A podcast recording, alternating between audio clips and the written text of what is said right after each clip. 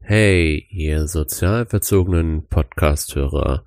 Ich heiße euch wieder mal willkommen hier auf eurem Weg zum authentisch empathischen Pädagogen. Ja, willkommen zurück zum Podcast hier bei mir auf sozial verzogen. Wow, wow, wow, wow, wow. Ich freue mich wieder da zu sein und ich habe viel im Gepäck, Leute. Ich habe richtig viel im Gepäck, denn Level 2 startet jetzt.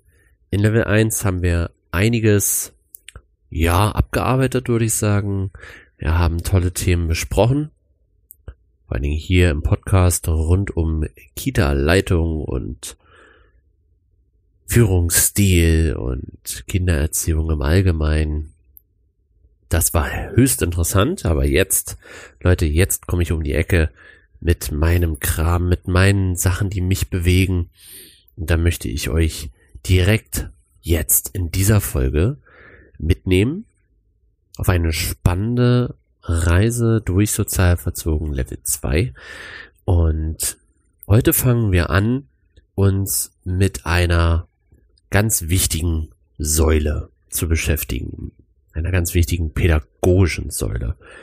Nicht nur pädagogisch, sondern auch psychologisch, mindset-technisch und vor allem auch, ja, eure Basis einfach. Und zwar geht es heute um das Thema Haltung und die Haltung gegenüber Kindern und Eltern in der Pädagogik oder auch gegenüber Jugendlichen in der Pädagogik ist eure Basis. Das muss ich jetzt einfach knallhart hier am Anfang raushauen.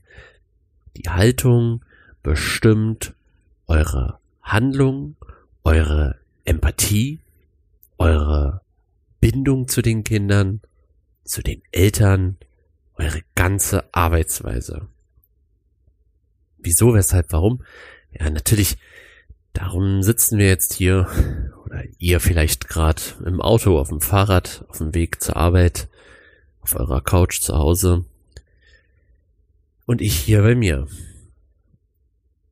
Ich äh, erfahre viele Themen, viele Themen in den ganzen Workshops und Evaluationen, die ich durchführe. Und immer wieder, immer wieder stoße ich auf Haltungsbarrieren. Und auf die stoße ich, weil jeder, jeder Pädagoge, jeder, der Pädagoge wird, hat Haltungsbarrieren. Das ist ganz normal. Ich habe auch Haltungsbarrieren. Genauso wie äh, Pädagogen Haltungsbarrieren haben, die schon 20, 30 Jahre in dem Beruf sind. Das ist normal.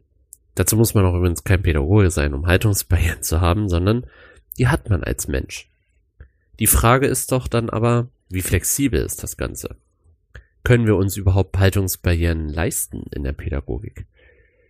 Und da bin ich immer noch auf dem Weg, das muss ich zugeben, herauszufinden, ob wir uns diese Haltungsbarrieren überhaupt leisten können, denn sie schränken in unserem Tun, in unserem ganzen Handeln theoretisch auch ein, wenn es um das Thema Reflexion und Weiterentwicklung, Persönlichkeitsentwicklung geht. Denn häufig ist es der Fall, ich treffe auf Menschen, die dann schon mal sagen, na ja, ich habe das doch schon mal erlebt, dass Kinder so sind, wie sie sind. Wenn halt Kinder verhaltensauffällig sind, naja, was soll man da machen? Ja, so, der Drops gelutscht, sind die Eltern schuld? Da kann ich nicht mehr viel tun. Oder auch die Haltung, naja, Kinder haben hier zu funktionieren. Hier gibt's Regeln, hier gibt's Struktur. Sie brauchen Struktur und alles andere, was nicht mit Struktur zu tun hat, ist wild, chaotisch, antiautoritär. Hm? Ihr kennt das alle. Doch, wie geht man damit um? Wie geht man in einem Team mit verschiedenen Haltungen um? Ja. Die Haltung ist immer die Basis. Und natürlich funktioniert ein Team immer besser, wenn die Haltung sich angleicht. Nicht dieselbe ist, sondern gleich ist. Das ist wirklich ganz wichtig. Denn ist man mit der Haltung komplett übereinstimmt, dann ist das für die weitere Entwicklung der Pädagogen auch nicht zielführend. Aber es muss in der Haltung bestimmte Grundnenner geben, die einfach klar sind. Da spielt Struktur eine Rolle, da spielt die Empathie eine Rolle, die sozial-emotionale Bindung, die man eingehen möchte, Dinge, die einfach erlaubt sind oder nicht erlaubt sind, ganz normale Teamregeln oder Regeln für die Kinder, Regeln im Umgang mit den Eltern. Darf ich zum Beispiel siezen oder ist mir das egal? Oder lade ich die Eltern in ein Café ein? Mach da ein Elterngespräch oder muss das hier in der Kita passieren? Ja, das sind so kleine Nuancen, aber die spielen total damit rein, welche Haltung ich habe. Für den einen kann das total unprofessionell sein. Wenn man mit Eltern ein Elterngespräch in dem kleinen Café gegenüber der Kita macht. Für den anderen wiederum ist das eine lockere Atmosphäre, die gestaltet werden kann. So sind Haltungen eben anders. Ganz klar ist, wenn die Haltungen total auseinanderfliegen, dann ist pädagogisches Arbeiten, zumindest optimales Arbeiten, nahezu gar nicht möglich, denn man beginnt relativ schnell dem Kollegen klarzumachen, dass das entweder hier nicht so geht, wie er sich das denkt, oder ja, dass einige Dinge auch einfach nicht möglich sind. Nie möglich sein werden, weil man einfach nicht überzeugt ist. Weil die Haltung so starr ist, dass Entwicklung nicht mehr möglich ist. Und dann muss ich wiederum sagen, sind Haltungsbarrieren ganz schlecht. Auf der anderen Seite sage ich aber auch, Haltungsbarrieren sind gut, denn sie machen standhaft. Sie machen unglaublich standhaft. Und das braucht man auch. Man braucht ja Klarheit auf dem Weg zum authentisch empathischen Pädagogen. Ist meine Haltung. Man braucht, wie das alles schon sagt, Authentizität und Empathie um ein richtig guter, stabiler Pädagoge zu sein. Das ist meine Haltung.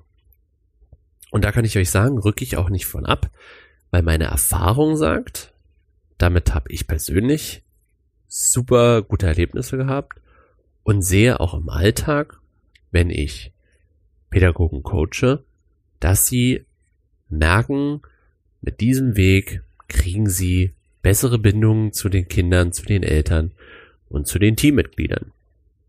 Ich werde quasi in meiner Haltung bestätigt. Deshalb bleibe ich auch standhaft. Standhafte Haltung dazu. Kommt jetzt mir einer entgegen und sagt, nee, also hier muss, hier muss Strenge walten, hier muss man auch mal auf den Tisch hauen. Ja, Teammitglieder müssen hier mal wissen, wo es lang geht und die Kinder sowieso, die brauchen hier mal Verbote und Strafen und Regeln und Klarheit. Das ist eine andere Form von Klarheit, aber es ist eine Klarheit. Hm? Muss man einfach sagen. Dann werde ich natürlich Probleme bekommen, weil meine Haltung absolut nicht mit der Haltung des Gegenüber übereinstimmt. Was macht man dann? Was mache ich, wenn die Haltung im Team nicht übereinstimmt? Zum einen ganz klar reflektieren reflektieren, wie ist es zu dieser Haltung gekommen. Das ist für mich immer wieder ein ganz wichtiger Part, hinter die Kulissen zu schauen, hinter die Menschen zu schauen, zu wissen, okay, es gibt Gründe, warum man zu einer gewissen Haltung gekommen ist. Definitiv. Das sind Lebensgründe, Erfahrungsgründe, gelernte Gründe, wie auch immer. Aber es sind Gründe. Die gilt es zu knacken. Und gerade wenn Struktur ein Haltungsproblem wird, was zum Beispiel die Kinder dann in ihrer Freiheit total eingrenzt, weil alles so durchgetaktet ist und die Kita voll nach Schema F läuft und jeden Tag gleich und jede Woche gleich und äh, alles ist so abgestimmt, dann ist es für mich auch relativ einfach zum Beispiel zu erfassen, dass es da Unsicherheiten gibt. weil man selbst keinen Leitfaden hat. Also der Pädagoge strickt sich ein Muster, damit die eigene Unsicherheit sozusagen getilgt ist. Ne? Denn man weiß ja, okay, nach A kommt B, nach B kommt C, nach C kommt D. Ganz normal. Die Kinder funktionieren meistens aber nicht so. Denn die sehen drei verschiedene Sachen und möchten alle drei irgendwie erleben, gehen dann mal dahin, mal dahin, mal dorthin, bleiben dann am Ende nach Try and Error meistens bei dem, was am interessantesten ist. Damit kommen manche Erwachsene nicht klar. Die sagen dann nein, wenn du das angefasst hast oder angefangen hast, dann machst du es auch zu Ende. Hm, gut. Struktur, klare Haltung, da muss eins zu Ende gebracht werden. Da muss erst aufgegessen werden, bevor das nächste kommt und ja, vor dem Schlafen muss sich der Schlafanzug angezogen werden. Okay? Alles Haltung, alles okay. Bis zu einem bestimmten Punkt. Wenn es nämlich Kinder einschränkt, ist die Haltung auch Gift für die Beziehung zwischen Kindern und Erziehern. Aber dazu können wir uns gerne ein anderes Mal unterhalten. Kommen wir zurück zu dem Haltungsding. Es ist klar, wir müssen unsere Haltung trotzdem reflektieren, auch wenn sie standhaft ist, auch wenn sie eine Barriere darstellt für manche Geschichten. Kann ich vollkommen verstehen, geht bei mir auch so. Dennoch muss ich sie reflektieren. Ich komme nicht drum herum. Ich kann es nicht unterlassen, denn damit schränke ich mich ein. Und daraus folgt, reflektiere ich meine Haltung nicht, kann ich mich irgendwann nicht mehr gut in andere Positionen hineinversetzen von anderen Erziehern. Denn ich wehre sofort ab. Weil ich der Meinung bin, meine Meinung ist die beste. Ja. Passiert mir häufig. Gerade wenn man, ich will mal sagen, relativ frische, eigen kreierte, in Anführungsstrichen, Sichtweisen hat und Dinge auch einfach ausprobieren möchte, ohne auch dafür eine Basis zu haben. Dann kommt ganz schnell, naja, das hast du dir aber schön ausgedacht. Oder hast du das denn schon ausprobiert? Dann sagt man vielleicht, hey, klar, einmal, zweimal, bin gut gefahren damit. Ja, das reicht mir nicht. Also ihr werdet quasi relativ schnell durch die Haltung anderer auch bewertet. Da ist es dann wichtig, dass ihr eine standhafte Haltung habt. Ansonsten werden eure kommenden Ideen nie dazu führen, dass andere ihre Haltung reflektieren, weil sie merken, sie brechen euch sofort. Und zum anderen werdet ihr irgendwann merken, so, okay, irgendwie, hm. wobei, es passiert trotzdem, auch eine Haltung kann gebrochen werden, natürlich, definitiv. Aber wenn ihr dazu steht, dann bricht die Haltung nicht. Und wenn ihr offen seid und reflektiert seid, dann wird sie stabiler, denn ihr nehmt wieder andere Faktoren pädagogischerseits tolle Ideen auf, tolle Bastelideen oder Ideen, wie man Partizipation umsetzen kann. Ich kenne einen Kollegen, der macht super partizipierte, partizipierte Arbeit. Äh, super partizipative Arbeit. Und auch der lernt noch dazu und hat Kniffe und ich unterhalte mich total gerne mit ihm, weil die Haltung eine ähnliche ist. Zum einen, aber zum anderen auch, um sich gegenseitig auch zu checken, sich zu reflektieren, ist man auf dem richtigen Weg, könnte ich das zulassen, was gibt's da für Ideen, wie kann man das umsetzen mit Kindern, wie können sie noch eigenständiger werden und so weiter und so fort. Das ist für mich ganz wichtig, weil ich möchte mit meiner Haltung kein Blocker sein.